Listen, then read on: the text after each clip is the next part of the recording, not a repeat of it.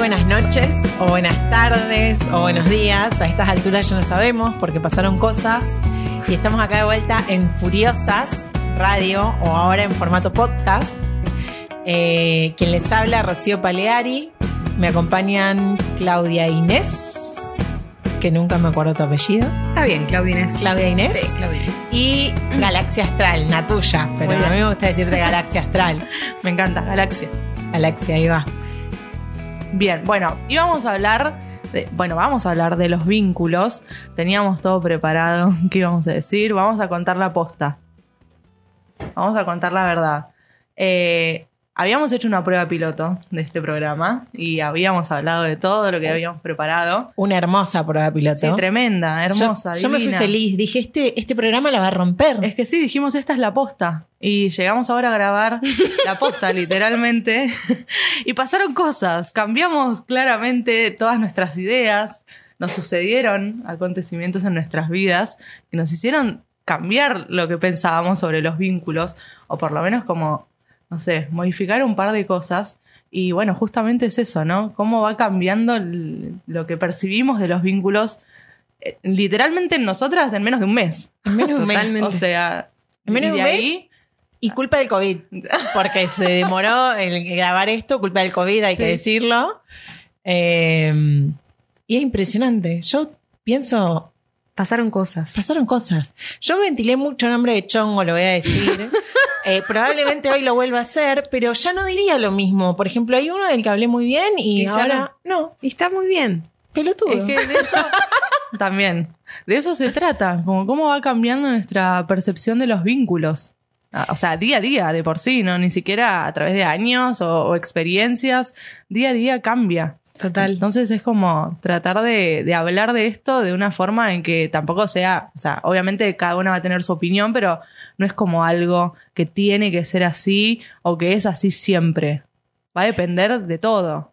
Y aparte, Total. viste, cuando estás en vínculos largos, porque no es solo la percepción de los vínculos en general y de lo que pensamos de nuestras formas de vincularnos, vincular, Vincularnos. vincularnos. Vincularnos. Vinculearnos no. Ese también puede ir, pero Claro, más adelante. sí. Creo que me gusta más ese, pero bueno. Hoy, claro. Sí, hoy por hoy cre- creo que voy más por esa opción, pero más allá de eso, volviendo a lo que quería decir, eh, cuando estás mucho tiempo en un vínculo largo, que, digamos, no sé, años en un vínculo, nunca lo, lo percibís igual tampoco. Como cuando recién te enamorás. No, bueno, de hecho creo que ese es el punto, ¿no? Como la idea de creer que el vínculo tiene que ser eternamente igual. Como esto que pasa eh, en, en el vínculo cerrado, monogámico, ¿no? Como que pasa mucho como, no, ya está, no pasa nada. No, se está transformando ese vínculo, quizá, a otra forma, a otra manera, otras sentires. Aparte, vamos cambiando tanto las personas que después por ahí no somos las mismas que cuando nos conocimos. Entonces hay que ver también, tipo, volver a elegirse, ¿no? Como que se va transformando todo. Ojalá que no seamos las mismas que cuando nos elegimos. Sí, también pensaba eso, como esto que decíamos, en menos de un mes cambió tanto, pero porque también le prestamos atención y andamos como en, esa, en ese cuestionamiento y diciendo, bueno, a ver, ¿cómo quiero vincularme? ¿Qué, qué me pasa con esto? Y dándole lugar, como pensando en eso, ¿no? Entonces, obviamente que, que se transforma. Si no, es como que, nada, pasa y podés pasar años Pero- haciendo lo mismo, pero en base a qué? vinculándote igual. ¿En base a qué vamos pensando qué quiero o cómo me vinculo? ¿Qué otros vínculos hay? ¿Qué vínculos hay? ¿O qué tipos de vínculos hay? Para decir, bueno, quiero esto, no quiero esto. O... Un montón. Eh. Ah, un montón. Sí, hay un montón. Bueno, yo en el programa anterior me di cuenta que toda la vida fui recontra poliamorosa y nunca me había dado cuenta. Claro, en, el- en el- la prueba piloto te, Claro. te cayó esa ficha. me cayó esa ficha claro. de que soy recontra poliamorosa y nunca ni siquiera lo había pensado. Siempre fue mi forma de vincularme. Bueno, definiendo, quiero ir a la definición de poliamor, como para tenerlo o traerlo. eh, tiene que ver con justamente muchas formas de amar o- querer a muchas personas, como amar a muchas personas.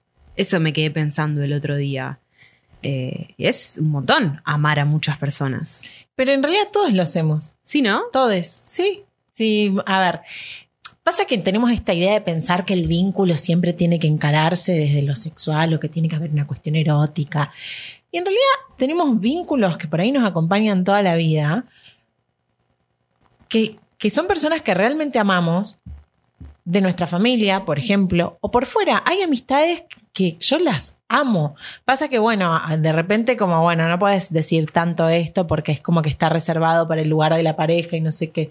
Pero la verdad, yo tengo amigas que son de fierro, que somos amigas hace 15 años atrás, que han pasado años, que nosotras hemos crecido juntas.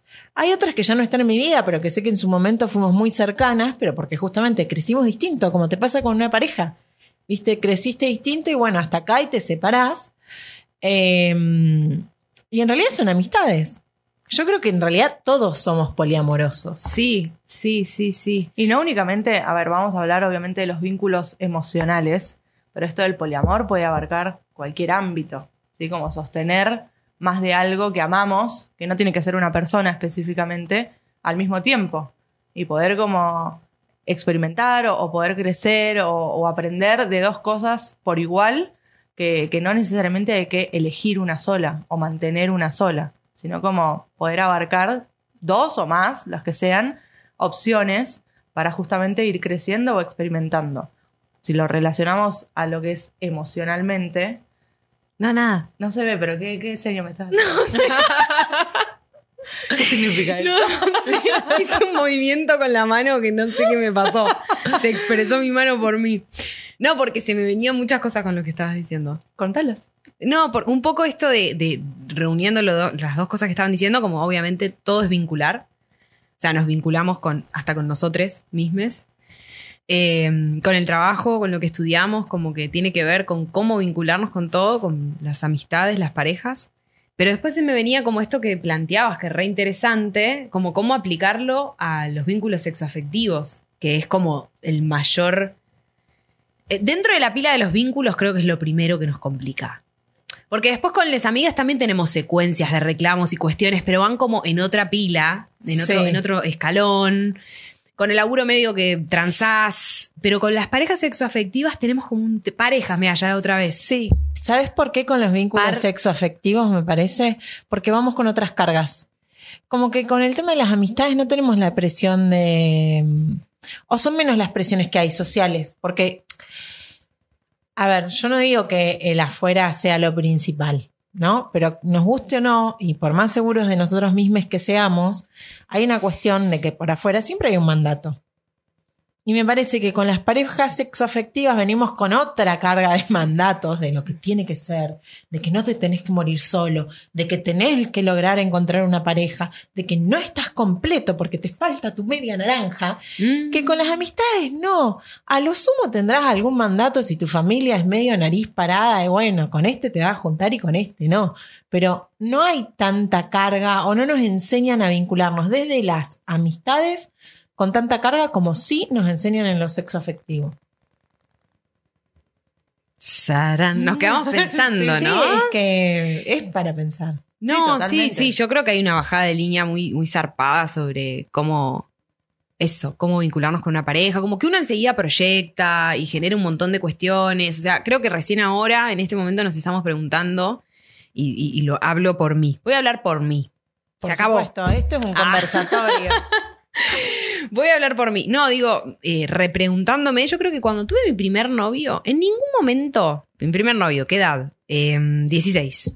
Primer novio, re chiquita. Me sentía re grande en ese momento. Decía, Adulta. listo, entendí todo. Ay, chiquita. Ay, mi amor, me Pobre veo la distancia. Pobre. sí. Pobre Claudita. Bueno, eh, la abrazamos a esa Claudita de 16 años.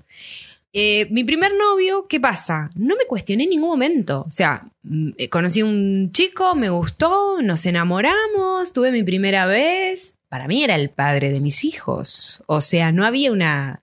cuest- nada. No me estaba preguntando otra cosa, digamos. Obviamente sucedió lo que iba a suceder. Que el- o te Bye, bye. rompieron o le rompiste el corazón. Y las dos cosas a la vez. Era válido también. Las dos cosas, obviamente. Éramos re chicos. O sea, de repente las primeras vacaciones juntos. Nos fuimos juntos un mes. Yo antes creo que ya me la había mandado, algo así ya había hecho. Y después de, no, 15 días. Después me fui con mi familia y, y en ese, yo estaba con mi familia y él con los amigos y nada, pasó. Obviamente. Estuvo con otra chica, San Bernardo, la noche, los amigos, 18 años, ¿qué vas a hacer? O sea, Todo lo que hay que está hacer. perfecto. a esa edad. Te rebanco, Ezequiel. Quiero No. que sepas que mi corazón ya se coció. Hoy, después de 10, 12 años. Eh, no, pero digo, en ese momento, claro, fue como mi primer caída de ficha a la realidad de esos ideales, ¿no? Pero bueno, todavía seguía pensando que en algún momento iba a aparecer, como que no había eh, otra, otra idea. La idea era esa, ¿no? Cumplir con eso, conocer a alguien, enamorarte, casarte, tener hijos. Y de repente, bueno, empezó como a aparecer hace unos eh, pocos años toda esta cuestión de, de replantearse, pará, capaz que no todos queremos terminar una carrera, ¿no? Trayéndolo como un montón de, de- de segmentos de la vida.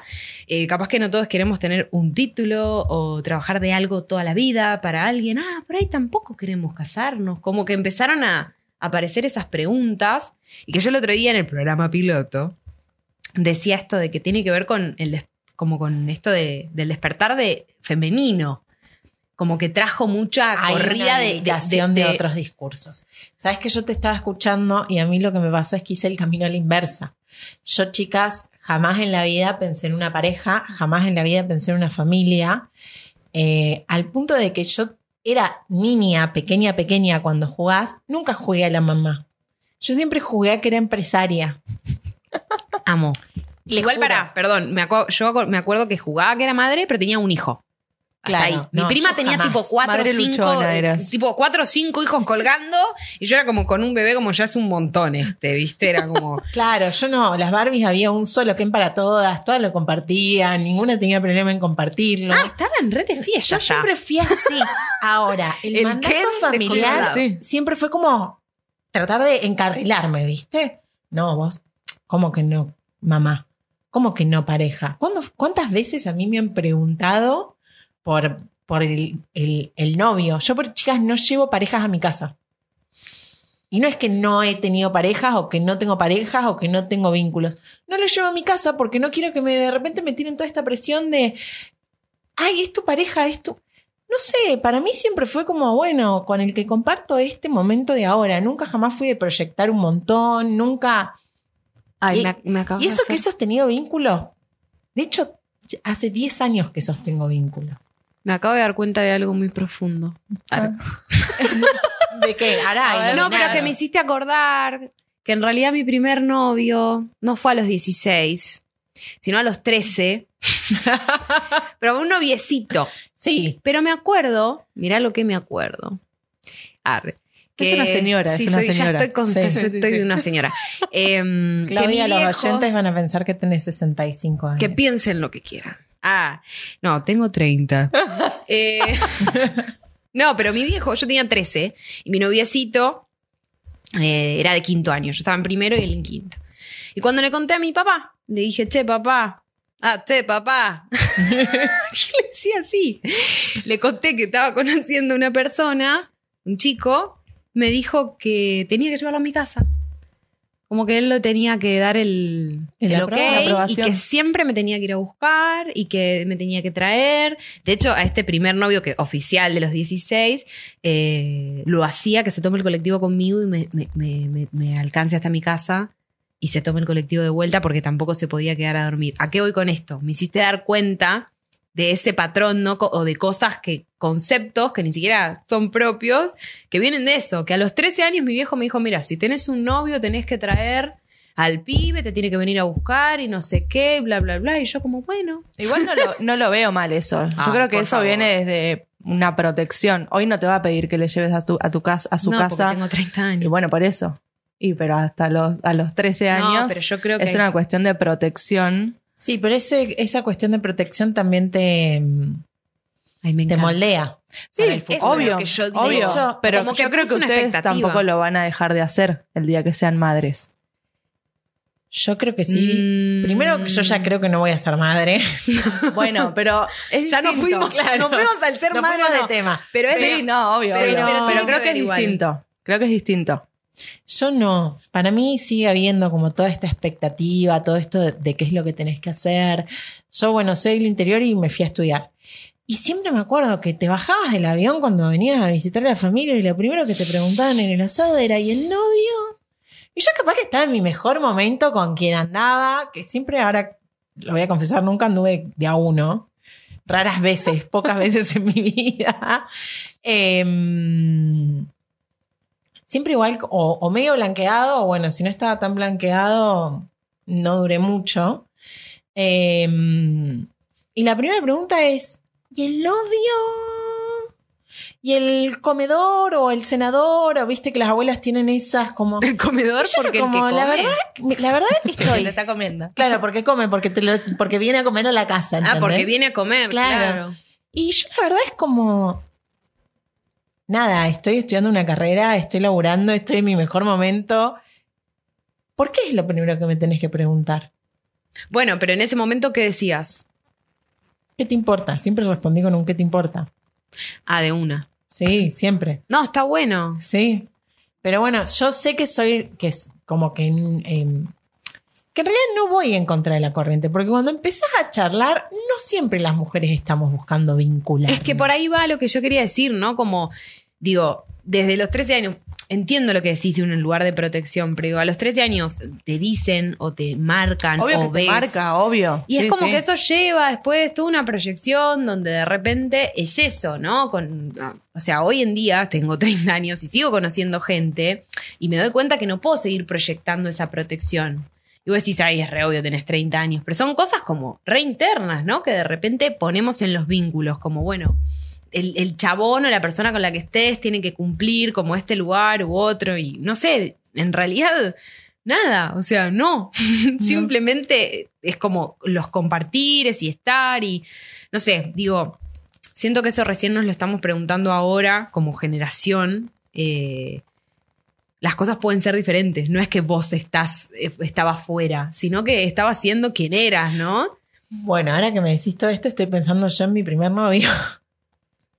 que chica, pegué un chongazo de primer novio, divino, hermoso. Bueno, el típico también, de último año. Y yo me acuerdo que yo estaba muerta con el chabón. No sé si el chabón conmigo igual o no. no yo supongo que sí. Em, ¿Y qué es lo que me pasa? Voy un día, íbamos, eh, como que nuestros grupos de amigos eran, éramos distintos. Llego a otro colegio y voy un día a una juntada con mis compañeros de colegio. Un feriado, no sé. Y termino con un compañero medio como que chapando. Digo medio como que chapando porque en realidad yo como que lo estaba corriendo y él como muy insistente, igual me encaja el Ah, beso. Situación ¿viste? acoso, digamos. Sí, border, una situación así medio border, en ese momento de esto no, No se hablaba. sabemos. Hoy de adulta te digo, ah, re border, yo no me lo chapé, yo lo estaba empujando. Pero bueno, yo salí de ahí sintiendo, ay, bueno, me chapé este pelotudo. Y yo sentí que lo había traicionado a mi noviecito. Pero no estaba pasando nada. No solo que no estaba pasando nada, sino que yo Vos- no pude volver a mirarlo a la cara. Y lo dejé cuando estaba muerta por el pibe. ¿Y por qué? Porque... Culpa. Claro, porque hice algo que se suponía que no tenía que hacer. ¿Cómo vas a estar con otro cuando vos ya estás con alguien?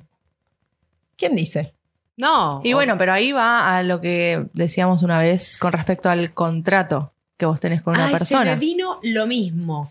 O Lo sea, ahí depende contrato. esto de que tenés que hacer o no, que debes, depende de lo que la otra persona considere. Se, su- se supone que obviamente no siempre es imposible o por ahí ni siquiera se habla, pero es esto de tener en cuenta qué, qué pretende la otra persona. Si la otra persona, o sea, por ahí en ese momento la otra persona te decía, che, todo bien, cada uno puede hacer lo que quiera y al mismo tiempo podemos estar juntos. O por ahí la persona te dice, no, mira, yo en, en este vínculo prefiero que seamos exclusivos, lo que sea. Es como que está hablado. Ahí podés llegar a sentirte con culpa. Pero antes, sin hablar, obviamente que queda todo ahí. Por eso hablamos del contrato, ¿no? De que esto tiene que estar hablado, tiene que haber comunicación porque cuando te vinculás, no sos vos solo.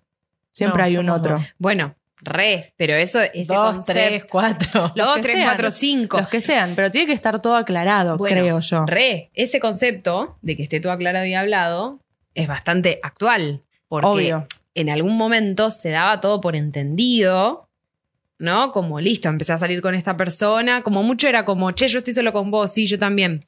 O era decirte, tipo, bueno, somos novios, listo. Y eso como que entraba en el carácter de sos novio, no puedes estar con nadie, no sé qué, bla, bla, bla.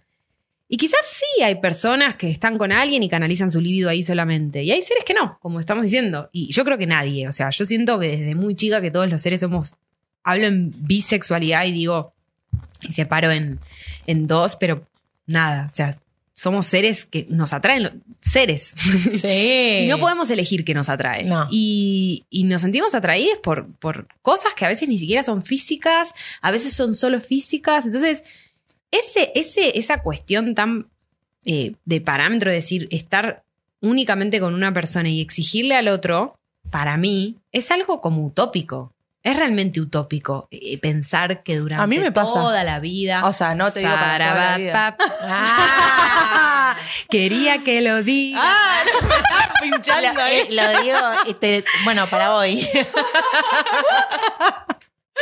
No, pero posta. ¿A vos sea, te pasa? no ¿Qué digo- te pasa? No te digo para toda la vida, pero sí me pasa de, de pensar mucho esto, por ejemplo, con respecto al poliamor o, o las relaciones varias, lo que sea, relaciones abiertas.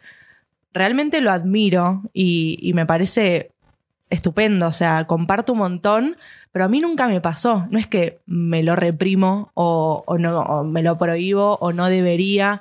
Nunca me pasó de, sí, de que me atraigan personas, obviamente, al mismo tiempo que mi pareja, por ejemplo. Pero, por ejemplo, ¿no? Considero que yo todo lo que Sí, pero ahí deseo. ¿qué haces? Te haces un rato la zorra con el que te gusta y volvés No, a, es que a ni tu, si- a tu casa y le das a tu pareja y... No, y- no, ni siquiera. válido O sea, Sí, recontra. No, a mí me pasa que todo lo que deseo me mato por cumplirlo. O sea, en todas las cosas que siempre quise es como que le pongo toda la garra y de una. Y con las personas lo veo como, sí, me puedes atraer, me puedes gustar, me puede gustar tu físico, tu personalidad, pero estoy con, con alguien más en una relación monogámica y no, no me nace ir por lo que deseo en ese caso. Y no lo, no lo veo ni de una prohibición ni de... ahí tu deseo es otro. ¿Y cuál? Por eso, estar en una relación relación. Por monogámica. eso. Es como que no sale de mi deseo, entonces puede pasar. A mí me pasa de que no deseo alguien más mientras estoy con, con otra persona o en un vínculo o lo que sea. Mira, sí. Y, y al mismo tiempo es esto de.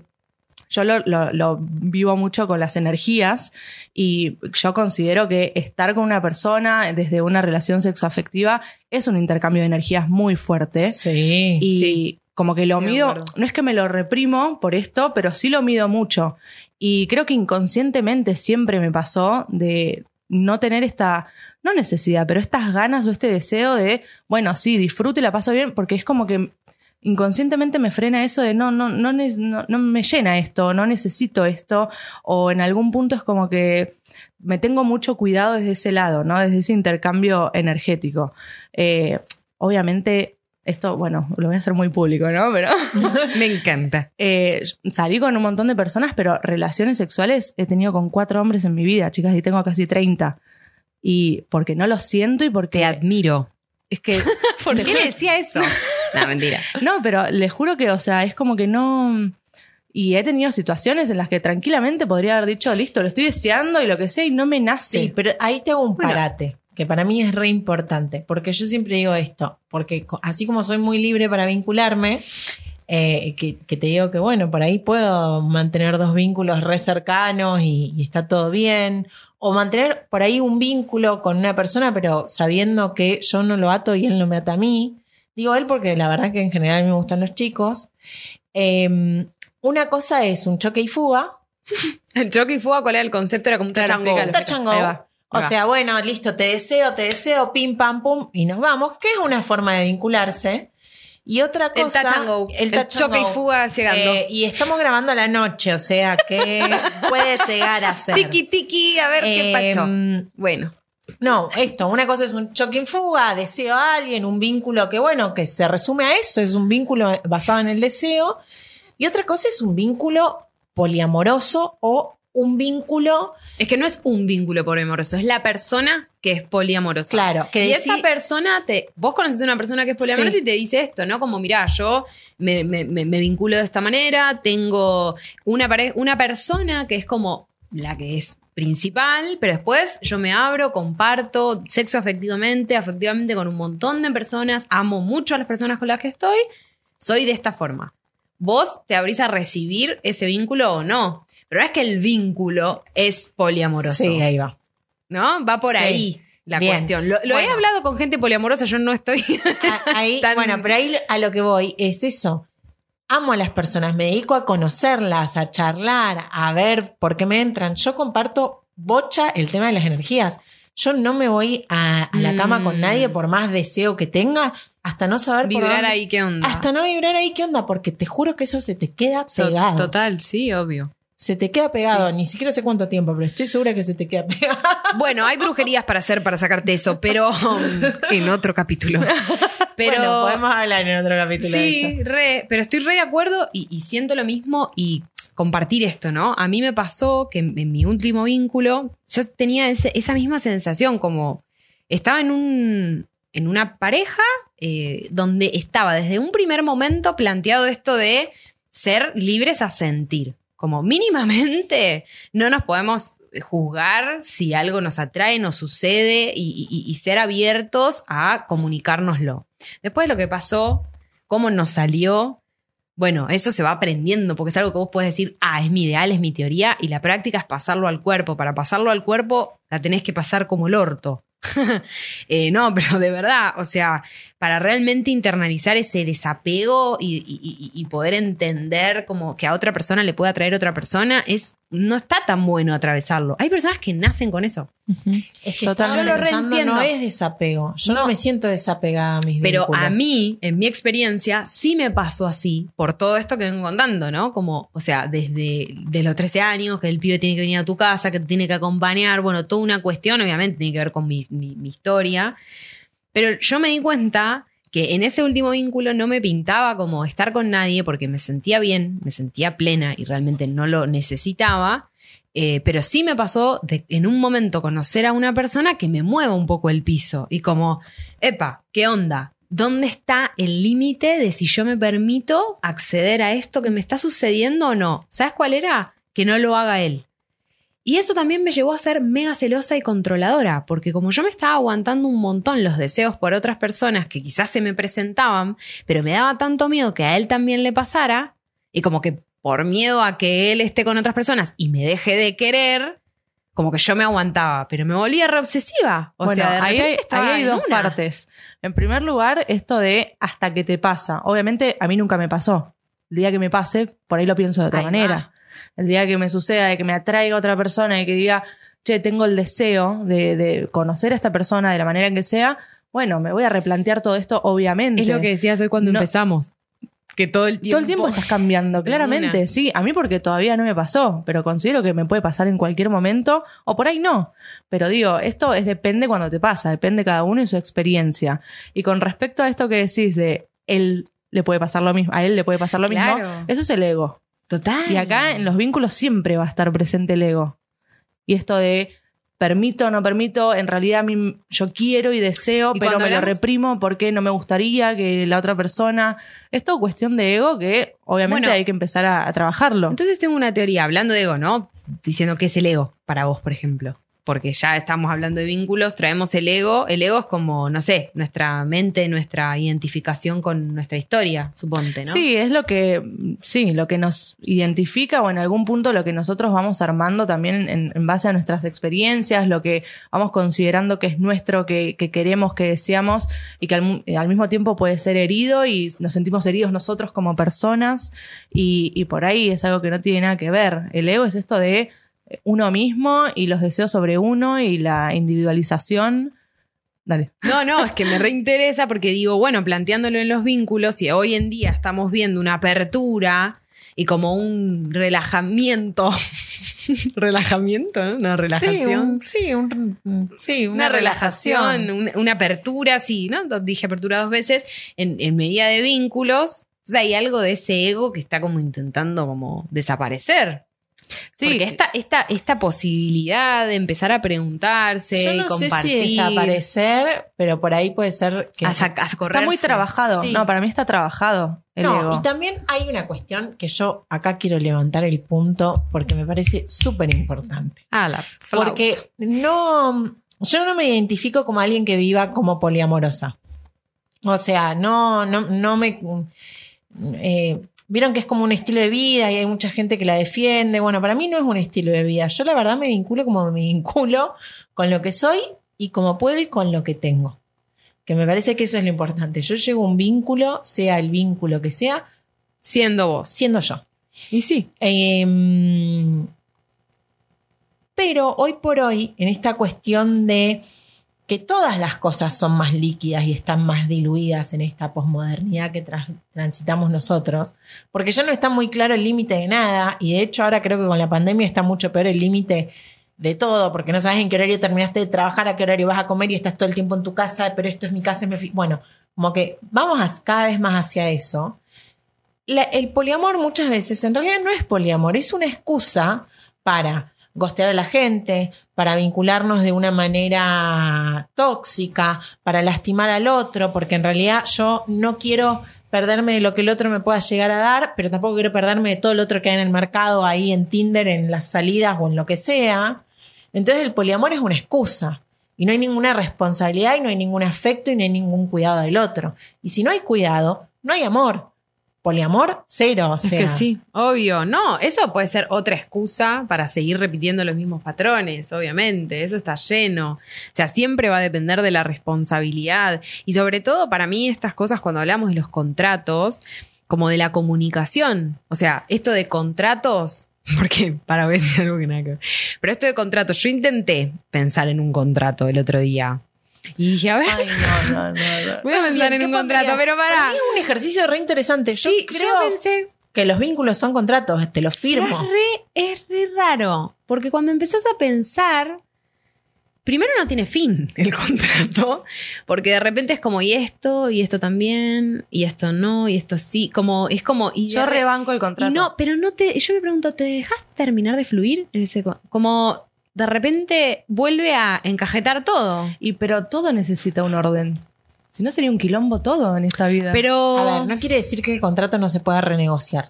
también. Pero todos los días. Obviamente. Pero para mí sí tiene que haber un orden en algún punto. Aparte, por ejemplo, chicas, partamos de la base que el matrimonio, el matrimonio con anillo, con todo, es literalmente un contrato. Bueno, ahora Sí, podemos obviamente. decirle así. En algún momento era como el sueño, después empezó a ser la pesadilla y ahora podemos entender que es un contrato. Claro, es un contrato. Entonces, Pero- ¿por qué no puedo poner yo los términos que quiero? Así sea un contrato como el matrimonio, que vas, que lo legalizás en fre- que yo después creo de que paz, sí. con testigo y Si todo. vos decís esto de no dejas fluir, ¿no? Y no, de- no te dejas ser y demás. Hay un montón de cuestiones que cuando ya aparece un otro, hay cosas tuyas que tenés que o medir o, o como tener en cuenta porque hay un otro, porque ya no es solamente tu deseo, ¿sí? Ya va a estar el deseo, la emoción, el pensamiento de otra persona que se supone que están en iguales condiciones o que están No, acompañándose. pero igual pará, más pará. allá de eso, aunque mirando lo mismo vos estás diciendo, pero desde el lado mío, propio o tuyo, el límite siempre está. Como la cláusula del contrato que no se puede quebrantar, aunque no esté explicitado. Pero siempre hay un momento en el que el otro, digo el otro de vuelta porque me gustan los chicos, soy heterosexual, bla, bla, bla, pero bueno, el otro hace algo de lo que no hay una vuelta atrás. Bueno, pero Sí, eso está bien, es, pero es lo está que especificado en el contrato. contrato. Claro. Claro. Pero yo digo, ¿en un contrato hasta qué punto? O sea, ¿qué entra en un contrato? Suponte, bueno, podemos estar con personas, no, los do- no, no nos lo decimos, nos lo decimos, eh, hablamos, pará, yo me pensé, pensé en esta parte del contrato. Dije, hablamos cada tantos días, como, ¿hasta dónde puede llevar el límite? No, para mí va más allá de eso. Es como algo más. O sea, que no abarca únicamente el vínculo con otras personas. O sea, el contrato en, en- en una. Ustedes lo preguntan en una relación poliamorosa abierta o en una relación, un vínculo en No, general. Todos cualquiera. Bueno. Porque de repente, pum, me siento con me siento, bueno, vamos a armar el contrato. Sí, no, pero ¿Qué o le sea, ponemos? cosas, ¿Quién cosas la básicas casa? de, por ejemplo, no, pero más allá de eso, cosas de la persona, que está bien, vos decís esto de Ah. no hay que reprimirse o no o hay que ser y, de- y- y fluir y demás. Si yo, por ejemplo, soy una persona que soy recontra temperamental, pero al mismo tiempo soy redadora, eh, yo me, o sea, como que me vinculo con vos y coincido en un montón de cosas que me re gustan, esto que a mí por ahí no, no es lo que vibra conmigo y vos lo podés controlar, está bueno poner en el contrato que, bueno, no sé, en este punto vos tratá de no, porque yo voy a tratar de, mm, no sé, mis mañas, que son innecesarias y que las puedo controlar, pero a vos te molestan, las voy a dejar de Bueno, lado. eso es para un vínculo monogámico. No, no, uno para cualquier vínculo. También. No, yo, cual- yo no lo siento para un vínculo abierto, lo siento como para una persona con la que No, compartís cosas- diariamente. sí, pero con una persona cosas- con la que com- compartís diariamente, puede ser un vínculo poliamoroso igual. O sea, yo te digo cosas en general. Un vínculo poliamoroso no. Bueno, pero puede- vos Ese es el concepto para mí que hay que rever. Claro, bueno, es que el, el contrato es para todos los vínculos que vos tenés. Sí, pero an- yendo como a la situación de estás viéndote con alguien, porque son todas situaciones distintas. Sí, obvio. Cuando vos sí. convivís con una persona, es- estas cosas son reinteresantes, como, mira, yo tengo este raye, eh, vos tenés este, ¿cómo lo podemos? Bueno, vi, Es que vi es depende de un cada corto que se situación. llama Un año sin nosotros, y esa pareja tenía algo muy genial, que era como, si vos hacías una cosa que sabías que no, lo iban anotando en una pizarra y después se hacían prendas. Y tipo, iban laburando las cosas que no estaban piolas en la pareja con prendas, nada. Excelente, lo voy a aplicar. Sí. Pero funciona mucho para ese tipo de vínculos para mí. Después, para mí, cuando vos querés plantear algo más abierto, eh, es como que es donde empieza como, bueno, es infinita la lista del contrato, o sea, ¿cómo me comparto con el otro? O sea, bueno, ok, cada cuánto podemos hablar, cada cuánto querés hablar, No, con cuántas personas. igual eso para esas mí tiene que cosas- estar claro. Eh, sí, de, ¿O no? pero En un depende. vínculo abierto eso tiene que estar Por re eso. claro. Y es De como, hecho, y pero no depende- fluís, hablemos cada tres tiempo- días. Al mismo tiempo depende de dos. cada vínculo. Hay vínculos abiertos que van a, van a ten- necesitar como esto todo súper detallado y otros vínculos que por ahí es el único, o sea, el único contrato que rige es cuando nos pinta, nos vemos o compartimos. El resto no me importa por ahí tu vida. No me interesa lo que hagas. Nada, pinta, listo, nos vemos y compartimos lo que sea que haya que compartir. Sí, Es igual- depende de cada Y si vínculo. al otro le pinta a veces y al, o sea, sí, es como, y cuando te, nos tiene que pintar a los dos a la vez. Como que el contrato empieza. Por eso yo me preguntaba, ¿se puede fluir poniendo contratos? Porque en un punto sí. lo comparamos con el matrimonio y en el matrimonio medio que es un contrato medio como No, para No, mí ni en pedo. Cuadrado. hecho, para hice mí una el- seña, hice una seña, Voy estamos a en ser radio. hija de puta con lo que voy a decir. Cuadrado. Pero los matrimonios de nuestras abuelas fueron el primer contrato Totalmente. de vínculo poliamoroso. Si eran todas cornudas conscientes. Bueno, pero eso no es vínculo poliamoroso, boluda. Perdón. Ah. sí, porque ella, ellas no. Pero orto. las- Quería decir malas Ellas no, ellas no, ellas son cornudas. Pero, pero lo saben. Y el Bueno, hombre esto es siempre fue poliamoroso porque siempre tuvo el amante, siempre tuvo la querida, siempre estuvo habilitado. Me encanta. Entonces, esto del poliamor no es nada nuevo. No, Furiosa. Quiero decir una cosa, furiosas. Bien furiosa quiero decir esto. Eso me encanta, que era un poco lo que antes quería decir y no apareció y ahora apareció. Cuando empieza a cuestionarse esta cuestión, ah, me cuestiono la cuestión de cómo me vinculo, es cuando la mujer, o sea, llevándolo a este lugar, la mujer se empieza a decir, che, esto no está bueno. Porque me la banco yo y yo también quiero poner En un montón de aspectos, ¿no? Sí, en un montón de aspectos. Eh, no solo eso. más crudos. Sí. Pero cuando empezamos a corrernos de que, ah, por ahí no tengo que estar solo en casa, por ahí también puedo querer salir, querer viajar, capaz que este no es mi rol, capaz que hay un montón de cosas para hacer. Y empezamos a correr esto, este contrato del año del ñaupa, como vos decís tal cual, que era así, que se casaban y que el tipo tenía todas las libertades y la mina estaba en la casa. Entonces, cuando nos corremos de ese lugar, es cuando empiezan a aparecer todas estas posibilidades, cuando la mujer empieza a ir en busca de ese deseo y de decir, Y de capaz que, y de elegir y, y, encontrarse con eso como un ser deseante, capaz, ¿no? De hacer un montón de cosas. Y siento que... Bueno, esto me lleva a otra punta, porque Iri- también nosotras estamos hablando mucho de vínculo, uno con el otro, una con la otra, une, une, une, eh, y siempre dos más dos, uno más uno es dos. Ahora, ¿por qué no podemos ser tres en un vínculo? ¿Por No. qué no podemos ser cuatro? No, totalmente. No, sí que se puede. Sí que se puede. Yo Te porque- aplaudo igual. ¿eh? Pará, yo porque estoy laburando, yo porque estoy laburando tener un vínculo abierto con una pareja, como, que- como que es un montón. Claro. O sea, estoy en esta y ya me decís tres, cuatro y es como. mm, Y de hecho voy a decir una cosa, no estoy hablando de ser swinger, ¿eh? O no estoy hablando de hacer No, un eso trío también un una vez. Que igual que sé yo, ser swinger me imagino, eh, no lo he practicado y no conozco mucho, no Ah. quiero faltarle el respeto a nadie que, que lo elija, pero me parece que bueno, que es como que son parejas que tienen parejas amigas y, y ahí le entran a la orgía cada tanto y No, hay, nada. hay clubes. ¿No viste la película de Suar? ¿No la vieron? por No, favor? no la vi. No, la tengo que ver. Suspicacia, Eh, Emilia, suspicacia. le eh, dice. dos más dos, Dos más dos, Sí, algo así. Ah, sí, la Pero vi, existen pero- clubes, la gente se, se Ah. encuentra. El tema es que para los swingers tienen que atraerte las dos personas. Sí. Exactamente. Tiene que haber algo muy, muy zarpado en esa química, creo. A eso voy. Igual No, en los no. clubes medio que están todos con No hablo todos. como de, un- de una cosa así, sino hablo de, o, o de, no sé, de repente estoy acá con mi pareja y digo, che, estaría buenísimo traer otro chongazo a la cama, tener dos ahí, bueno. No, no es eso, sino de, de parejas que son triejas, no son dos, son tres. Sí, o, o parejas que se abren a cada tanto recibir y compartir. Ah, bueno, es lo que Sí, vos decís. pero no, yo digo, que no, sean de tres hecho, real. Siempre, yo siempre nombro el mismo caso, que es el de Gabriela Biener, que es una periodista mm, peruana que vive en Madrid, que dicho sea de paso, no voy a negar ni afirmar que es todo lo que a mí me encantaría hacer como periodista. Realmente la admiro muchísimo, me, me interesa bocha su, su laburo, porque ella mm, al- trata mucho esto de la sexualidad y los vínculos. Y ella se pone en, hace periodismo gonzo y cuenta mucho de su vida. Y en realidad ella era esto, con el marido empezaron como, bueno, ir a clubes swingers, a hacer tríos, esto, lo otro, hasta que encontraron una mina de la que se enamoraron los dos. Y hoy son ellos tres viviendo en la misma casa, eh, el hijo o hija, no me acuerdo, que tenía ella y su marido antes de conocer a esta chica, y un bebé nuevo que vino después, y que son los tres los padres.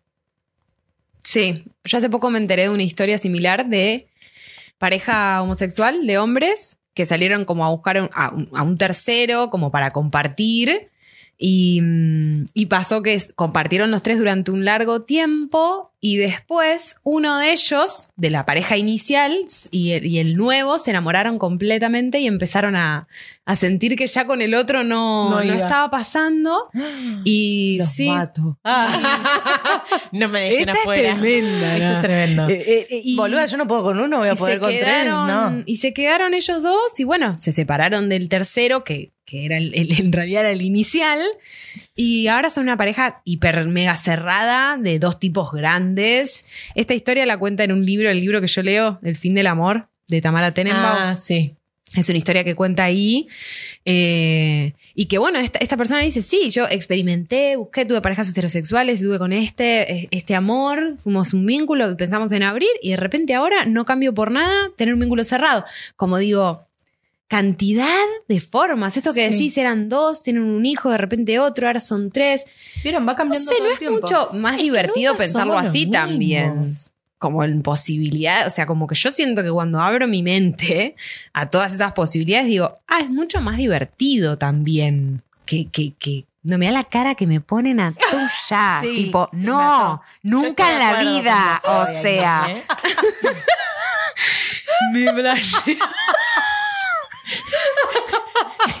Era eh, Dolores Umbridge. Ay, puta, sí, madre. No, espectacular, no, espectacular. Es que no, no podría.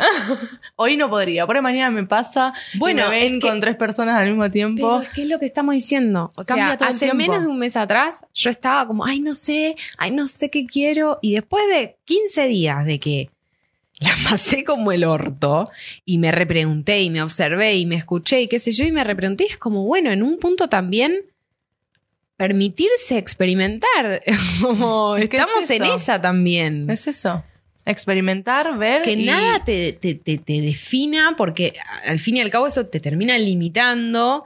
Y en definitiva, todo lo que pones ahí con tu cabeza y toda esa proyección evita incluso que pasen otras cosas mucho más Es que, divertidas. chicas, creo que el único proyecto que empieza con tantas ex- expectativas y en la mayoría de los casos siempre fracasa es el vínculo de pareja. Siempre que conocemos a alguien, eh, o bueno, no sé si siempre o no todos, porque yo no soy tan así, pero en general, conoces a alguien que te gusta, pones todas las expectativas, todo el crombo y te duró 15 días, boludo. Es que por ahí es eso lo que tenía que durar. También es re interesante Sí. replantearnos eso, como el concepto de que algo hermoso e intenso tiene que durar toda la vida, o que por ahí son. Yo me he enamorado 15 días y me tuve que ir Bueno. viajando, ponele. Me pasaba un montón, yo viajé Esto mucho. también es un datazo. Yo soy de la teoría de que uno no construye vínculos dura- duraderos, o sea, estos con los que decís, bueno, construyo, no sé, me voy a vivir juntos, comparto una economía y bla, bla, bla, con la gente que realmente te toca las teclas. El que te pone loca, te dura Tarapap. 15 días, te pone loca 15 días. ¿Quién puede vivir ese nivel de intensidad 24/7, 300 días al año, no sé cuántos años de tu vida? No sé, yo, Jamás. yo estoy en. Yo. No, yo estoy en una de, de, de que siento que el vínculo que tengo me, me tiene como en esa locura, pero que no lo tengo, lo tengo, no se sabe, no importa, no hablemos de eso. Pero quiero decir, eh, para mí hay una cuestión de cuando vos decís, ay, me vuela la cabeza y medio te perdés en eso.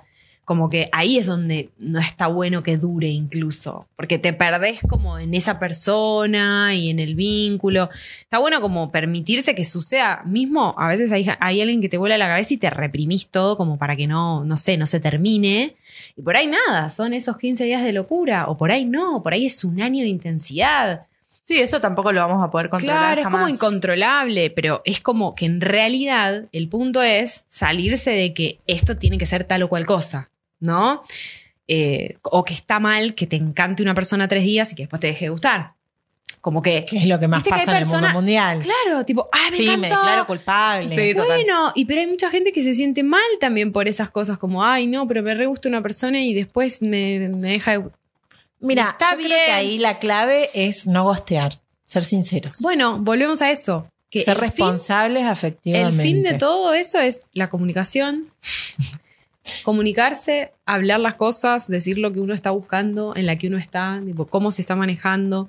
Si eso no está, también saber de antemano que si vos sos de esa manera y te encontrás con alguien que no está en esa frecuencia, tampoco ya está bueno que, que sigamos como ahí. Si Sí, hay una entender- persona que no se explica, que no, es como que, bueno, Entender que todo puede cambiar. O sea, es para Claro, mí es esa la base. no puedes prometer nada hoy cuando mañana puede pasar absolutamente otra Se cosa. viene una Más en esta en Era de este acuario, momento. chicas.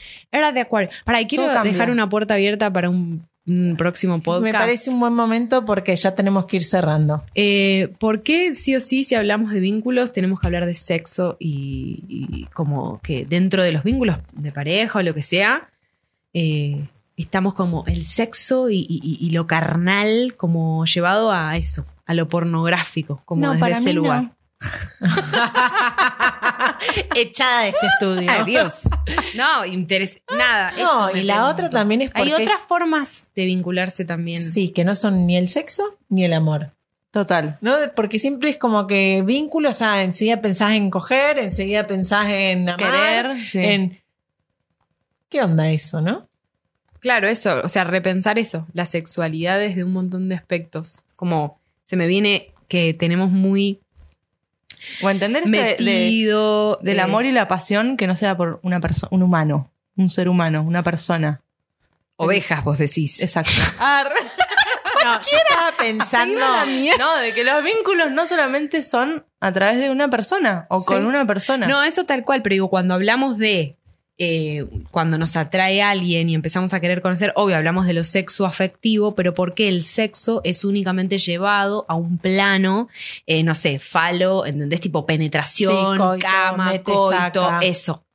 Más allá de que sean mujeres, hombres, hombres, mujeres, lo que sea que estés pasando, mujer, mujer, hombre, hombre, gui, gui. Ah, como, Vos decís ¿por más qué? desde el- desde Cuando la atracción. hablamos ¿Atracción o deseo? De lo sexo afectivo siempre nos llevamos a un- una sexualidad encamada. Bueno, con esta pregunta abierta de la sexualidad encamada, La sexualidad. que me encantó esa frase, que aparte te voy a decir, la sexualidad no es solo en la cama. Por eso, ¿eh? eso- eso voy. No es solo en la cama, De es eso en el quiero hablar. sillón, es Eh, en la para mesa, es en el lavarropas, no, bueno. quiero escuchar más. Con esta Ah, pregunta abierta, vamos a ir cerrando el primer episodio de Furiosas Podcast o radio o Furiosas en este formato que nos podés escuchar cuando quieras, donde quieras, en el horario que quieras. Como quieras. Y hasta la próxima. Adiós.